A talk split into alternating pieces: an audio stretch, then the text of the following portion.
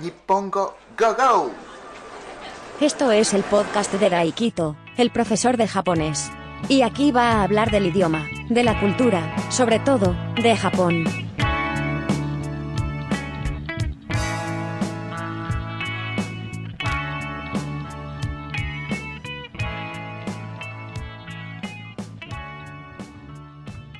Este es el episodio número 140 de Podcast Nippongo Go Go. ¿Qué tal estáis? ¿Qué tal estamos? ¿Qué tal están? ¿Cómo están ustedes? Este es el episodio centésimo cuadragésimo. Muchísimas gracias por escuchar este episodio, este podcast, sobre todo escucharme a mí.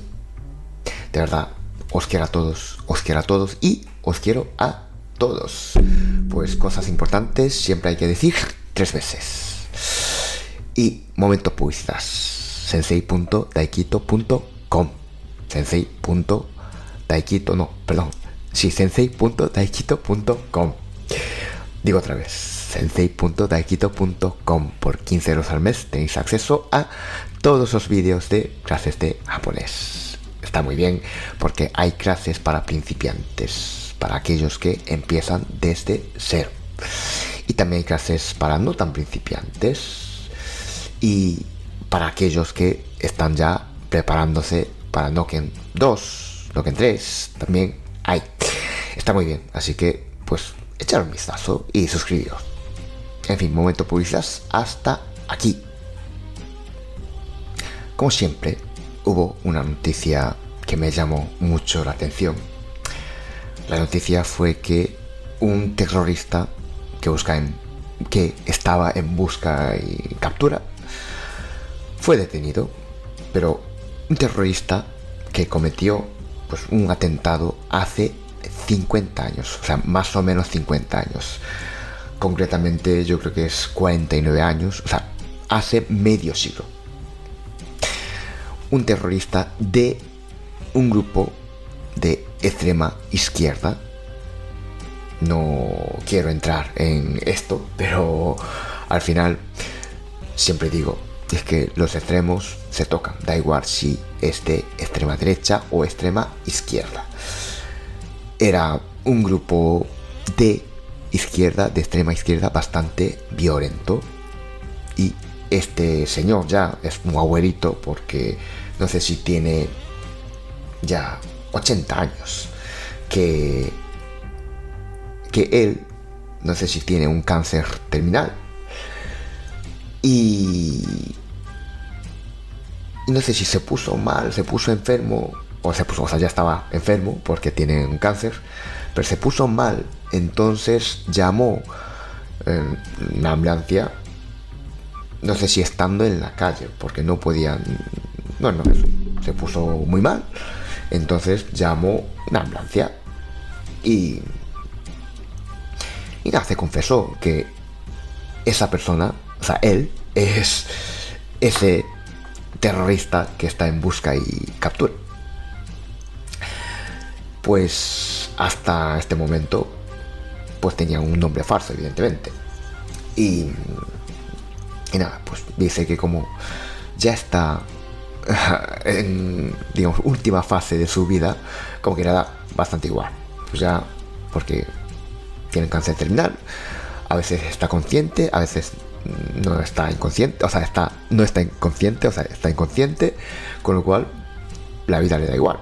Pero este señor, este, bueno, este señor, pues puso una bomba y no sé si mató a ocho personas, o sea, por lo menos uno de los autores que pusieron una bomba delante de una empresa, bueno, gigante, Mitsubishi, Mitsubishi yo creo que sabemos todos, Mitsubishi la verdad es que es una empresa gigante que, que vende de todo, vende desde lápiz o desde goma de borrar hasta pues un tanque de un tanque militar. O sea, tiene de todo, vende de todo, es una empresa, vamos, como sabemos, pues también tiene marca de coche. Y aquel año 1976 o 76, yo creo que fue 76, pues puso una bomba delante de, de esa empresa y, y esa bomba pues mató a 8 personas y también no sé si 380 personas, o sea, heridos, 380 heridos de aquella época. Y, y esta persona, la verdad es que no me acuerdo cómo se llama, tampoco no sé si viene aquí o no, yo creo que no. Em, pues nada, se escapó y claro, la policía estaba buscando, pero no es una cosa un poco llamativa, ¿no? Que estaba, no sé si estaba en Japón, estaba en Japón y todo el mundo lo estaba buscando, bueno, todo el mundo igual ya no, al principio sí, pero después de 50 años, pero bueno, eh, estaba en Japón con nombre falso, con una identidad falsa, evidentemente,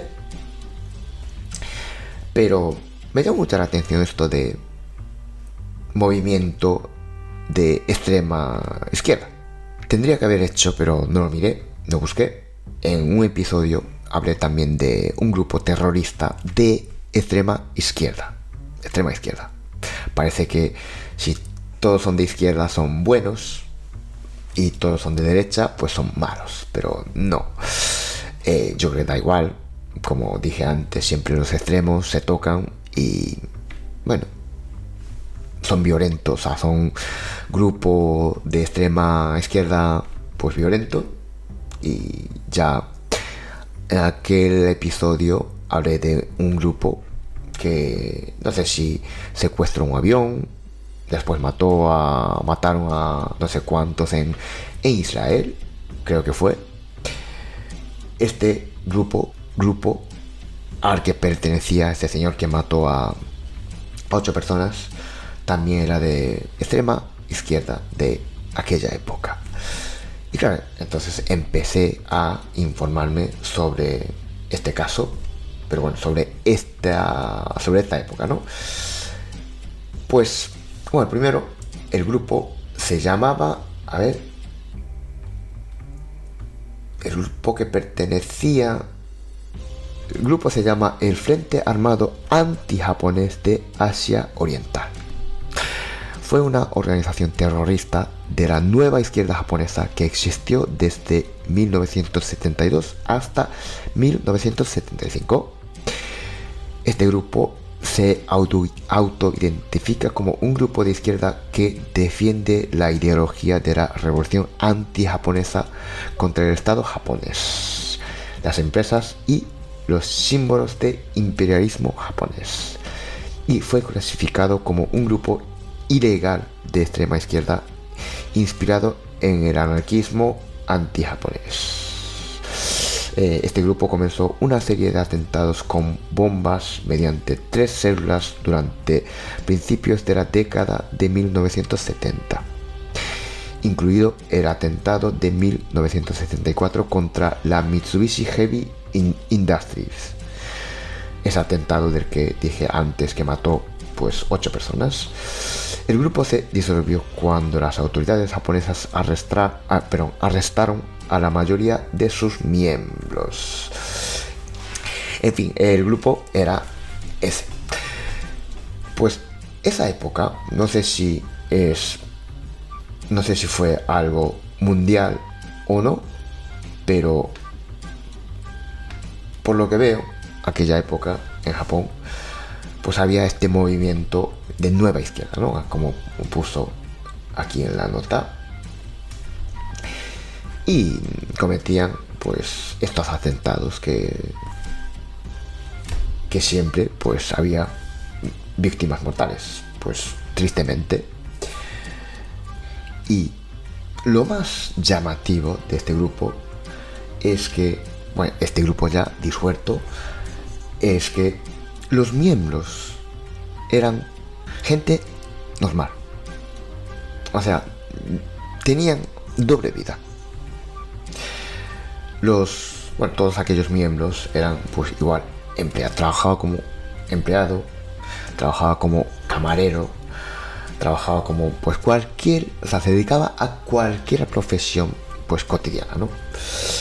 Pero eran también terroristas preparaban, pues parece ser que tenían eh, tenía un sótano con, con laboratorio para fabricar bombas. También tenía. Bueno, tenía también. Pues artefactos, ¿no? Para fabricar bombas. Pero bueno, eh, eran gente normal.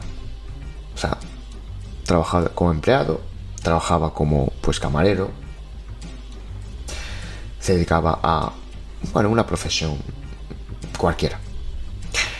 No eran, digamos, profesionales, no, no eran profesionales de, de, o sea, no eran activistas profesionales.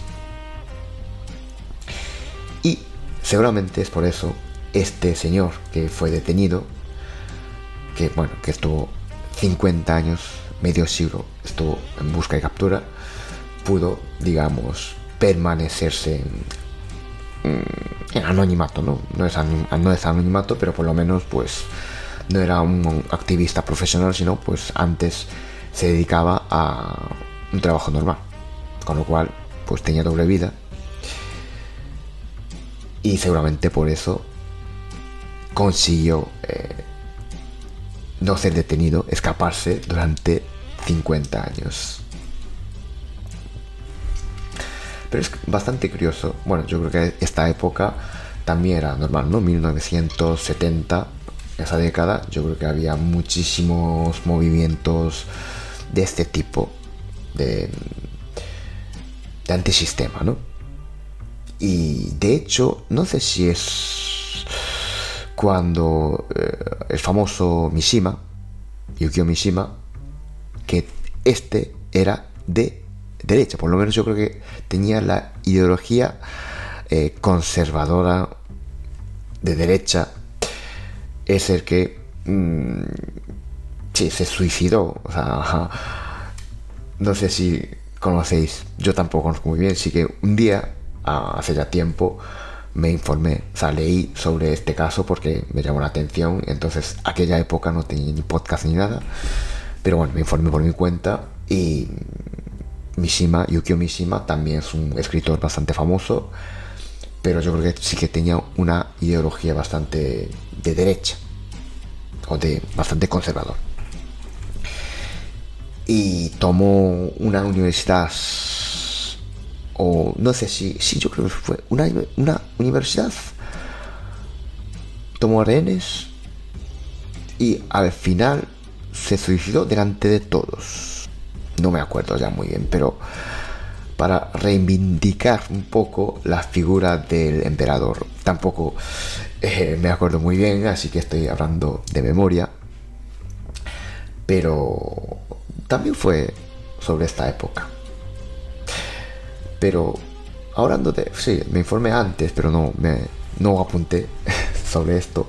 Y este grupo, este grupo, el, el Frente... ¿Cómo se llamaba? Eh, bueno, el Frente Armado Anti-Japonés de Asia Oriental, ellos, o sea, este grupo, pues, intentó asesinar al emperador, emperador de esta época.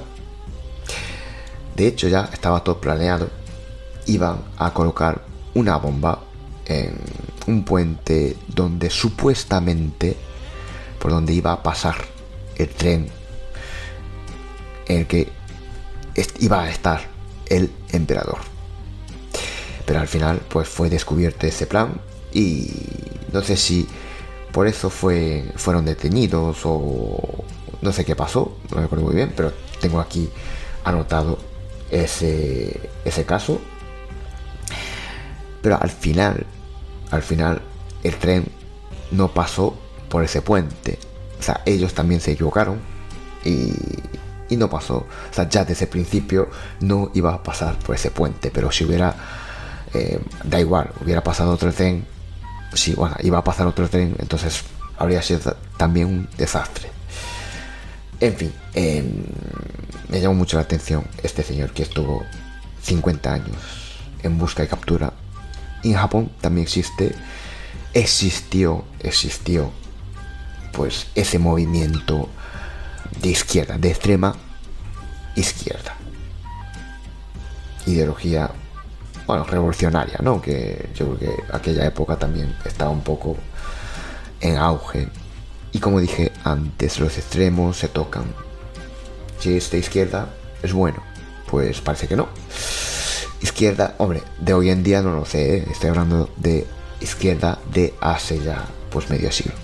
Por lo menos aquella época, pues los de izquierda, que parece que son buenos, parece que siempre son pues tolerantes o lo que, no sé, pues, estoy hablando un poco eh, sin saber, ¿no? Que no soy de, ni de izquierda ni de derecha, pero bueno, eh, mataba. Bueno, colocaba bombas, mataba, mataba gente. En fin, eh, este episodio es hasta aquí. La verdad es que es un episodio un poco caótico, a pesar de haber hecho una especie de guion.